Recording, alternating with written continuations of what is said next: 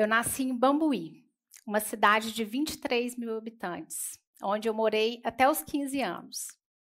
Lá eu construí meus laços mais fortes e muitas das minhas crenças.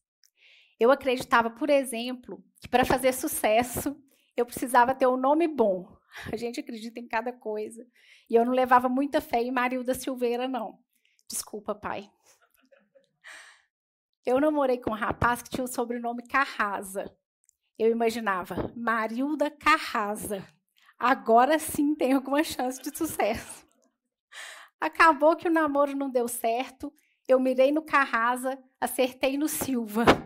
Mas eu me pacifiquei com meu nome, que eu nunca mudei. Mas talvez tenha sido ali que eu tenha tomado contato com o fato de que aquela não seria a única crença com a qual eu teria que dialogar. Também foi em Bambuí, que eu escutei muitas vezes. Corre para dentro, tá chegando o caminhão leiteiro com o pessoal da colônia. Toma cuidado onde você senta, onde você encosta, é muito perigoso. Pode ser que você pegue essa doença. Em 1949, a Lei 610 regulamentou uma política pública de combate à hanseníase.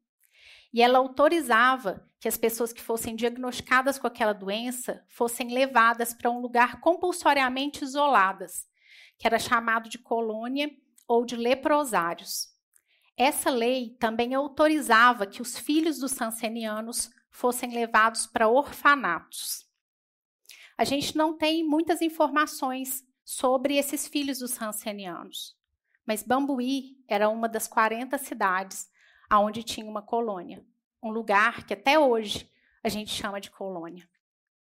A informação mais confiável sobre os filhos dos sansenianos é da Secretaria de Direitos Humanos da Presidência da República. É do órgão a informação de que 40 mil bebês nasceram nas colônias de Hansenianos. Muitos desses filhos nunca viram os pais. Os que viram, algumas vezes, não encontraram nunca mais. Minha mãe sempre contou o caso do José. O José primeiro viu a mãe embora, depois o irmão. Ele dizia que rezava todos os dias para ficar doente, porque ele sabia que era só com a doença que ele ia reencontrar a mãe. Ele diz que o dia mais feliz da vida dele foi o dia que ele descobriu que ele estava doente, porque foi o dia do reencontro. Durante praticamente toda a minha vida, a hanseníase teve cura, o isolamento não era mais obrigatório. Mas ainda assim, eu tinha muito medo. Eu tinha medo de ficar doente. Eu tinha medo de ser separada da minha mãe. Eu tinha medo de tudo, até da minha orelha e do meu nariz cair. Acredite, a gente ouvia isso e não era pouco. O problema é que eu não tinha medo só da doença. Eu tinha medo das pessoas. Eu aprendi a ter medo das pessoas. Eu tinha medo porque eu acreditava que a hanseníase não tinha cura, apesar de ter cura há mais de 30 anos. Eu pensava que aquelas pessoas estavam ali como pessoas más, prontas para poder me transmitir a doença, esperando só a primeira oportunidade. Se eu quisesse, naquela época, reforçar aquilo que eu pensava da vida, que eu acreditava sobre hanseníase, o máximo que eu tinha era o que me falavam, a biblioteca da minha escola, ou a enciclopédia Barça, que a gente tinha lá na minha casa. Era muito difícil ter acesso ao conhecimento. E isso não foi muito diferente até a faculdade de Direito. Eu me lembro de ir na biblioteca da faculdade para olhar no último volume da revista de jurisprudência, para tentar encontrar a jurisprudência. E eu pensava, meu Deus do céu, o dia que for fácil achar isso aqui, não vai precisar de juiz, de promotor, de estagiário, de advogado para mais nada. Mal sabia eu que o mundo ia mudar tão rapidamente que a gente ia ter as respostas ali com um clique. É muito difícil não me perguntar se, nesse mundo com tanto conhecimento, a minha forma de lidar com a hanseníase teria sido diferente. A questão é que a gente é muito bom para achar resposta, mas a gente não é tão bom assim para fazer pergunta. E quando a gente faz as perguntas, será que a gente está assim preparado para encontrar uma resposta diferente daquela que a gente quer? Eu sou advogada e professora de direito. eu pesquiso e oriento alunos no mestrado e no doutorado sobre democracia, novas tecnologias e participação feminina na política. Os meus alunos, de modo geral, eles sabem o que eles querem pesquisar. O problema é que eles chegam com a pergunta e já chegam com a resposta. Eu sempre pergunto, mas se você já tem a resposta, para que, que você vai pesquisar isso? Na verdade, é uma pesquisa para poder engordar a justificativa? Isso não faz o menor sentido. Talvez você tenha uma hipótese. Pesquise, avalie as alternativas. Aí você verifica se a sua hipótese coincide com a resposta. Muitas vezes, as respostas a que a gente chega numa pesquisa não são as mesmas da nossa hipótese. O Jonathan Haidt, quando apresenta para a gente a sua teoria sobre os alicerces morais, ele vai descrever a mente humana como uma máquina de contar histórias, não como uma máquina de lógica. Ele vai dizer: a gente podia ter nascido com um cientista na cabeça, aquele que olha as alternativas e tenta encontrar respostas sem viés, ou com um juiz na cabeça, aquele que analisa os fundamentos, encontra o melhor fundamento e apresenta com uma justificativa. Mas a verdade é que a gente nasceu com um advogado na cabeça. Aquele que está prontinho para levar a mão na prateleira da justificativa. O que tem a resposta e que quer encontrar o fundamento. Como lidar com isso? Cada área encontra sua estratégia. A ciência desenvolveu o método científico. O direito, algumas ferramentas e as principais, o contraditório, ampla defesa e o dever de fundamentação. Mas, às vezes, a gente falha miseravelmente. Foi o que aconteceu com os Hansenianos. A gente falhou na capacidade de dialogar. Aí vem a lei e é um pouco mais impositiva. Em 1995, a Lei 9010 proibiu usar a palavra lepra e as suas variações nos documentos públicos. A lei chegou e resolveu: é proibido usar a palavra lepra nos documentos públicos. A gente faz isso em inúmeras áreas da vida. Não foi muito diferente com as mulheres e com os negros. Não foi só a cultura que colocou as mulheres e os negros numa posição de desigualdade. Foi o Estado brasileiro. Até 1962, as mulheres eram consideradas relativamente incapazes. Para praticar atos da vida civil, elas precisavam de autorização do marido.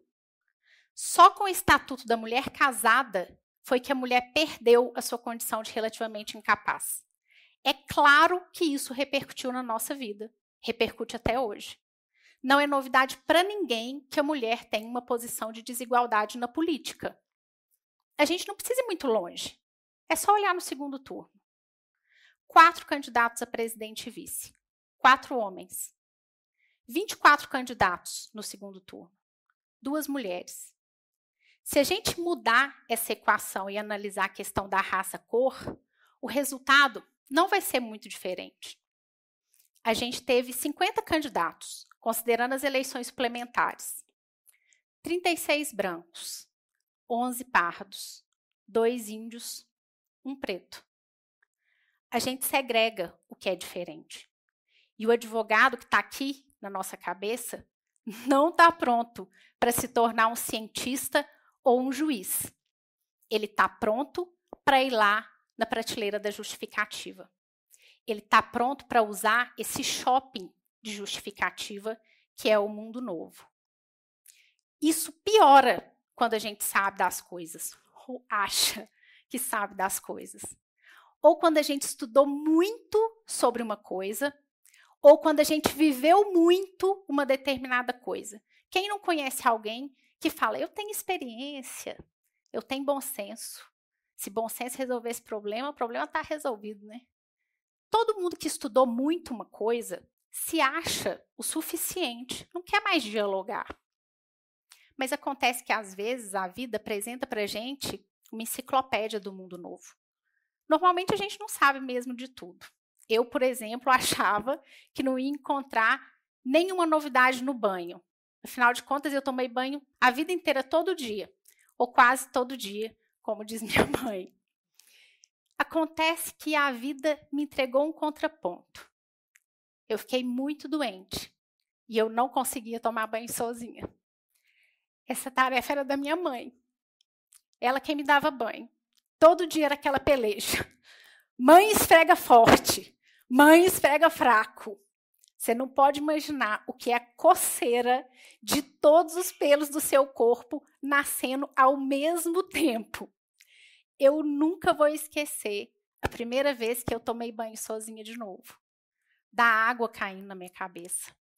Da, do poder libertador de levantar o braço e esfregar a minha própria cabeça ou de pegar a bucha e esfregar até arrancar o couro para poder acabar com aquela coceira infernal. Naquele dia, eu tive a oportunidade de pisar num lugar que eu nunca tinha estado, mas mais, de um lugar que não era o meu. Eu tive a oportunidade de experimentar o sentimento do coração aberto. Naquele dia, eu escrevi no espelho: Você pode tomar banho sozinha. Seja grata. Para nunca mais esquecer que às vezes eu posso tomar banho sozinha, às vezes eu não posso. Às vezes eu estou no grupo dos que pode, às vezes eu estou no grupo dos que não pode. Mas, sobretudo, para não perder a capacidade de compreender as razões do grupo em que eu não estou. Tomar contato com outro lado, com a divergência, não é só uma oportunidade, é um direito. É o direito de aprender a divergir, de saber aquilo que a gente não sabe. Não tomar contato com a divergência não faz ela acabar, ela não vai acabar nunca. Só faz com que eu não saiba. É muito importante que a gente saiba dialogar com a divergência. Isso é uma prerrogativa que a gente usa no direito, mas que a gente tra deve trazer para a vida. A primeira ação que eu ajuizei na vida foi para os meus pais uma ação de desapropriação indireta. Inexperiência danada, coitados meus pais, cobaia. Quando eu levei inicial para minha mãe, ela leu, ganhamos. Certeza que ganhamos. Leu a contestação, perdemos. Perdemos, perdemos. hora que ela leu a réplica, acendeu alguma esperança. No final das contas, a gente ganhou. Mas todo esse percurso me ensinou que é o contraditório que salva, que é mais importante saber fazer as perguntas do que dar as respostas, e que toda vitória é provisória.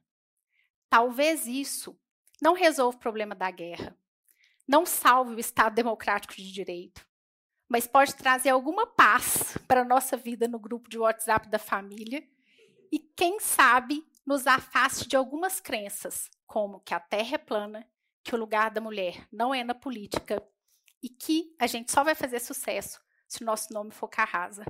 Muito obrigada.